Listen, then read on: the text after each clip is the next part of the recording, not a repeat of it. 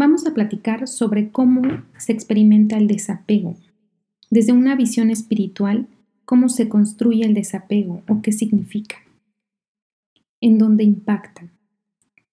No hay nada que nos ate más a algo que nuestro miedo a vivirlo, que nuestra necesidad constante de controlar o empujarlo o rechazarlo. El desapego entonces no va a ser una virtud que se alcanza a través del esfuerzo del sometimiento, del dominio o la resistencia. Y el desapego se forja en la entrega constante. Y el mundo está lleno de paradojas, de cierta manera, para el ciego o el sordo, es decir, para el ego. Sin embargo, el camino se comienza a aclarar para el buscador sincero. ¿Quién es un buscador sincero? Aquel que anhela la luz no para poseerla, no para decir yo lo sé o yo lo creé, sino únicamente para fundirse en ella, y este es el gran secreto del desapego, la entrega. El ser humano reencarna una y otra vez porque jamás ha abandonado la idea de su individualidad. Busca el secreto de la eternidad, de los misterios de la verdad, donde el tiempo es finito y donde todo es una mentira. Así, las paradojas que estaríamos viendo y que se nos presentan son, por ejemplo, que lo que más miedo te da es lo que atraes que aquello que menos deseas encontrar te va a encontrar y que aquello que más anheles que permanezca se marchará. Lo que más busques atar se revelará. Lo que más quieras ocultar se notará. Pero definitivamente lo que más dejes libre, eso sí permanecerá. Si quieres comprender el desapego, tienes que entregarte. Sin embargo, la mayoría se confunde al creer que entregarse requiere entonces hacer, hacer y hacer. El hacer es solo una cubierta. Donde todo sucede realmente es en los planos anteriores. Allí es donde en realidad se está ejecutando la tarea.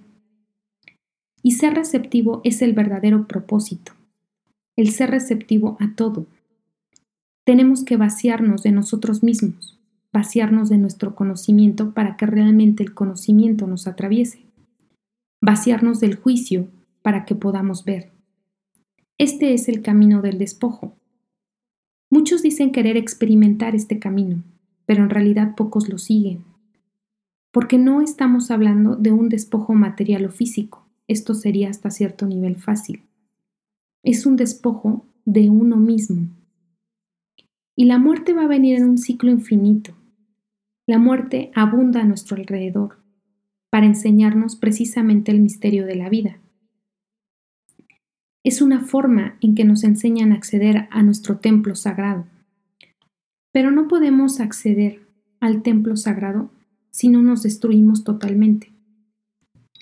Y algún día, después realmente de que nuestros pies están hinchados de caminar, de que nuestra garganta ha hablado tanto que conocemos el silencio, Después de preguntar en todas partes dónde está la luz, el amor, y no encontrar nada, después de haber vaciado todas las lágrimas posibles, se llega a la tierra prometida, la cual siempre existió, pero donde solo los elegidos logran llegar, logran ver.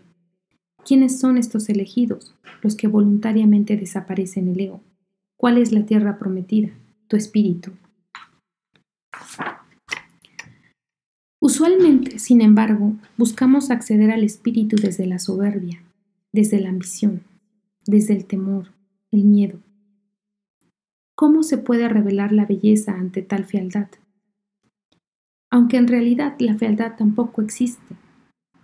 Existe para los ojos que observan y el ser que observa está fragmentado. Y bajo esa fragmentación entonces es imposible visualizar belleza, abundancia, porque la es la unificación lo que revela la belleza. Pero la unidad destruye la individualidad, y sin embargo es requisito antes haberse transformado en individuo para fusionarse a la totalidad. Porque solo el individuo tiene voluntad y solo la voluntad dirige el sendero. De otro modo no es unidad sino sacrificio.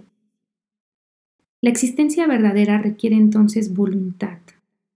La voluntad verdadera requiere desapego y el desapego verdadero requiere entrega.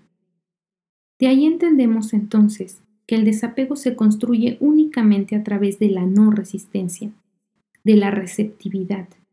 Mientras más te entregues, la energía te atravesará y el desapego se formará de manera natural. Amar con apegos es nunca haberse entregado. Amar sin apegos es haberse vaciado tanto de sí mismo, es haberse entregado tanto que la otra individualidad transformó la tuya. Paradójicamente, esto nos enseña que mientras más apego hay, más ego existe. Menos amor, entonces, es posible.